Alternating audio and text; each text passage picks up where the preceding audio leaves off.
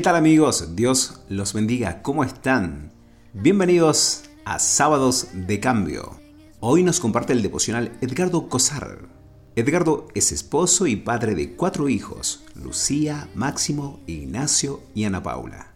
Enseña la Biblia en la Iglesia Cristiana Evangélica Río de Vida, de la ciudad de Río Segundo, Córdoba. Trabaja como profesor en comunicación social en escuelas secundarias de gestión pública. No nos olvidemos de orar por Edgardo, por su esposa, por sus hijos y por los hermanos de la iglesia de Río de Vida, a quienes les mandamos nuestros cariños. El devocional de hoy se titula Más que un beso. Los dejamos con Edgardo. Dios los bendiga, los guarde y los proteja.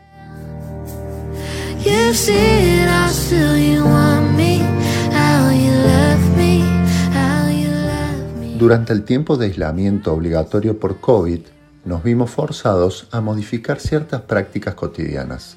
Una de ellas fue el saludo.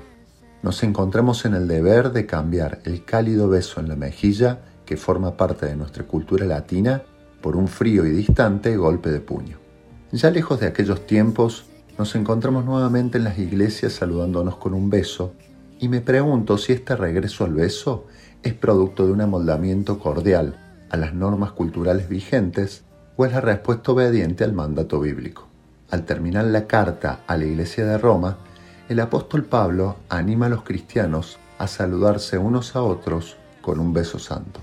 Este mismo mandamiento es transmitido a la iglesia en Corinto y Tesalónica. También el apóstol Pedro animó a sus lectores a saludarse con un beso de amor. Solo podemos imaginar el impacto de la práctica de dicho mandamiento en las iglesias a la que los apóstoles escribían. Con razón, el beso recibió con el tiempo un significado profundo de unidad y pertenencia de los cristianos a la iglesia. Solo basta con advertir el cariño y aceptación que un beso podía significar para aquellos que habían perdido sus vínculos familiares a causa de su reciente fe en Jesús. También podemos pensar en el gesto de unidad que evidenciaba que un esclavo y un hombre libre pudiesen saludarse con esta cálida demostración de hermandad en el contexto de una iglesia local del siglo I. Esas mismas manifestaciones prácticas de afecto y unidad son necesarias en nuestras iglesias hoy, por lo cual nos corresponde revisar con frecuencia si nuestra práctica personal del mandamiento se corresponde con el espíritu del mismo. El apóstol Pablo nos advierte que nuestro beso debe ser santo. Dicha palabra implica al menos tres cosas. Primero, debe ser un saludo fraterno, porque está impulsado por la familiaridad de hermanos y no tiene en absoluto un sentido sensual o erótico. Es como el beso cariñoso entre Jacob y Esaú tras encontrarse después de años de distanciamiento. En segundo lugar, debe ser un saludo franco, ya que no debe esconder falsedad ni segundas intenciones. Un beso como el de Judas al entregar a Jesús es un beso falso, sin ningún valor real. El amor auténtico es siempre sin fingimiento. En tercer lugar y por último, ha de ser un saludo fiel, debido a que responde a un mandamiento que debe ser obedecido. No se trata solo de un buen consejo o sugerencia, tiene todo el peso de un mandato que exige obediencia.